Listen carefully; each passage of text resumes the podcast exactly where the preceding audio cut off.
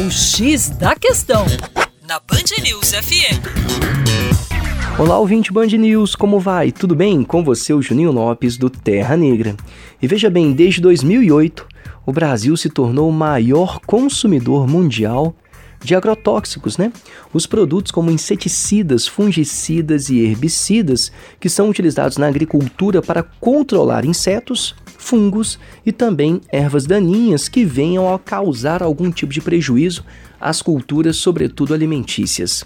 Muitos especialistas relacionam o grande consumo de agrotóxicos com a plantação de transgênicos. Mas qual seria a relação transgênicos agrotóxicos, né?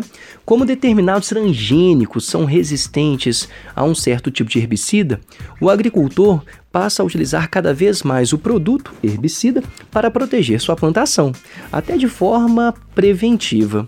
Com o tempo, o uso excessivo de agrotóxico leva ao surgimento de pragas também mais resistentes, exigindo aplicações cada vez maiores. Além disso, com a introdução dos transgênicos, há menor diversidade genética.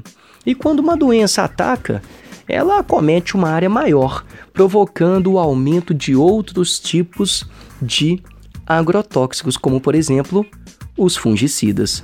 Organizações críticas dos transgênicos, como Greenpeace, também relacionam o fato de as empresas que produzem as sementes transgênicas serem as mesmas que controlam o mercado de agroquímicos, de agrotóxicos, né?